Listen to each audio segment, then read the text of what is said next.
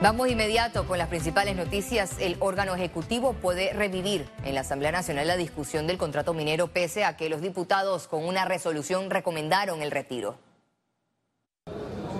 Tras no votar a favor o en contra del contrato entre el Estado y Minera Panamá, la Comisión de Comercio y Asuntos Económicos de la Asamblea Nacional emitió una resolución donde pide que se retire el proyecto luego de la preocupación en algunos puntos como el cierre de 3.000 metros del espacio aéreo, la expropiación de tierras y los beneficiarios finales. Yo no puedo comprender cómo el presidente de la Comisión de Comercio, el diputado Abrego, enumera las razones por las cuales el contrato no es legal, enumera las razones por las cuales el contrato no es conveniente, enumera errores, no todos, en el contrato y no propone rechazarlo. Eh, regresarlo al Ejecutivo es simplemente eh, bajarle la presión, tratar de que nos olvidemos de bajar la intensidad de la discusión, enredarnos en otros temas, porque lo que se ha dicho es que de regresar al, al Ejecutivo buscarían modificaciones. Un contrato que nace inconstitucional basado en otro que fue declarado inconstitucional, no puede sufrir modificaciones. Los ambientalistas exigen, además del rechazo, que la nueva concesión vaya a una licitación pública y un referéndum. Hay por ahí una idea, una posibilidad de que el órgano ejecutivo retire el contrato para mejorarlo y volverlo a someter a la aprobación de la Asamblea Nacional. Y queremos ser claros en que los vicios de inconstitucionalidad que tiene este contrato son insubsanables por esa vía. La Asamblea Nacional puede debatir el contrato minero antes del 31 de octubre o dejarlo para la última legislatura de 2024. Félix Antonio Chávez, Econius. El presidente de la República, Laurentino Cortizo, dijo que aún no ha recibido oficialmente la resolución que suspende la discusión en primer debate del contrato minero.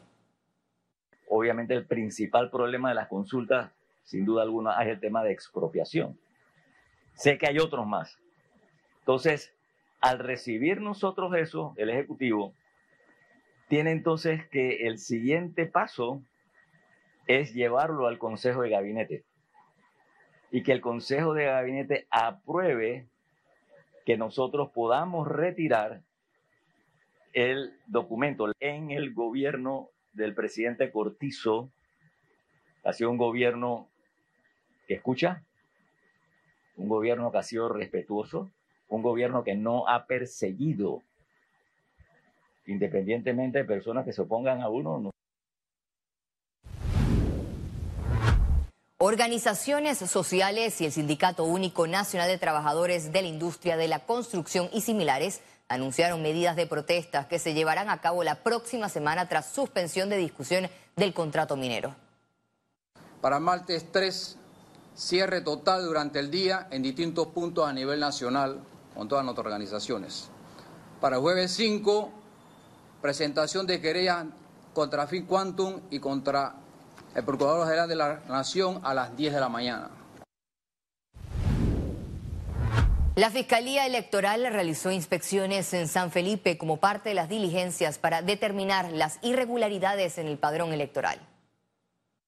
Conocer el número real de los electores en la circunscripción es parte de las pesquisas de la Fiscalía Electoral, tomando en cuenta que el Censo de Población y Vivienda arrojó 1.258 habitantes, cifra que no es compatible con las 3.900 personas que aparecen en el padrón electoral pueden ser investigadas eh, por el delito de cambio doloso de residencia o por declaración falsa ante el Tribunal Electoral, que podría eh, significar una sanción de día multa.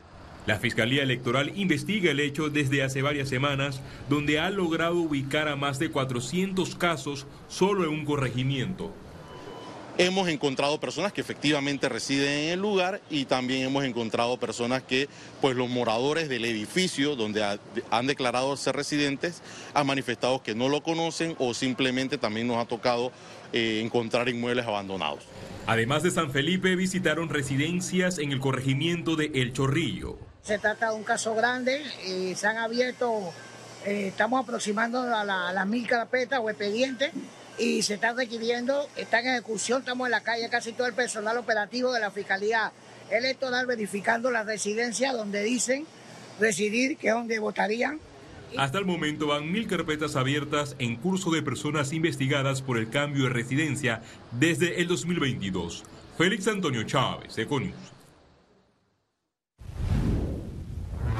RPC Radio realizó el quinto y penúltimo foro estudiantil en la Universidad Tecnológica de Panamá. Los estudiantes debatieron sobre los retos presentes y futuros para un sistema vial del siglo XXI. En este foro participó la viceministra de Obras Públicas, Librada de Frías. El partido PRD celebró este jueves una reunión ampliada del Comité Ejecutivo Nacional para analizar el tablero político en los diferentes circuitos electorales. La reserva tiene que ir, yo tengo que postularme el 15 de, el 15 de octubre a una elección interna del partido donde votan los 10 miembros del CEN y los 26 miembros del Comité, del Comité Directivo Nacional, los CDN, más el presidente de la Juventud y el presidente de la, la presidenta de la Mujer, o sea, 38 votos. Economía. Ante los descuentos del Black Week, Acodeco se mantiene verificando la veracidad de los descuentos y ofertas a los consumidores. Las ofertas del Panama Black Week continuarán hasta el 2 de octubre en comercios a nivel nacional.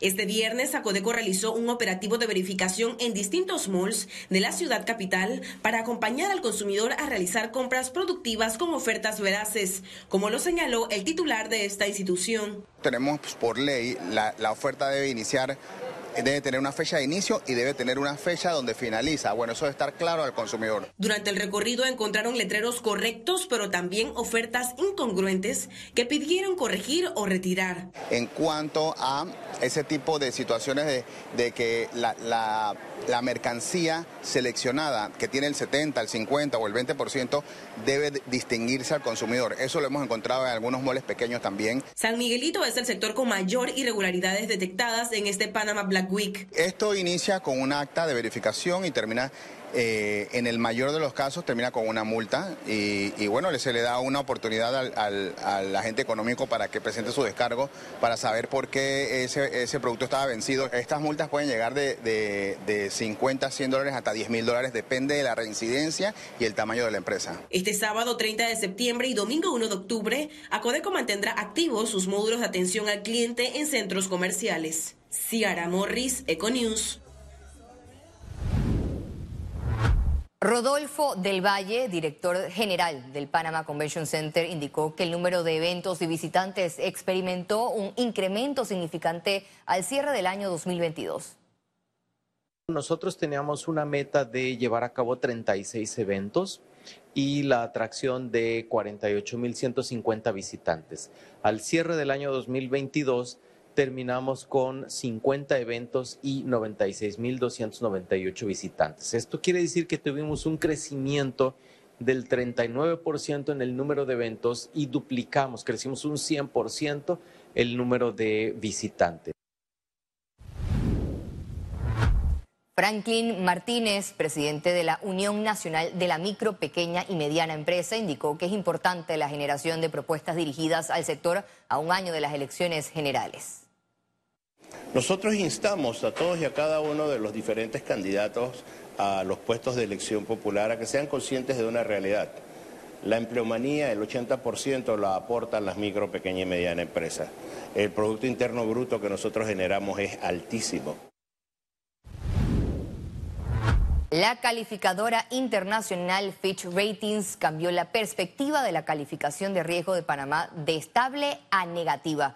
La calificadora explicó que el país aún mantiene presiones que podrían aumentar el riesgo de un mayor deslizamiento ascendente de la deuda pública.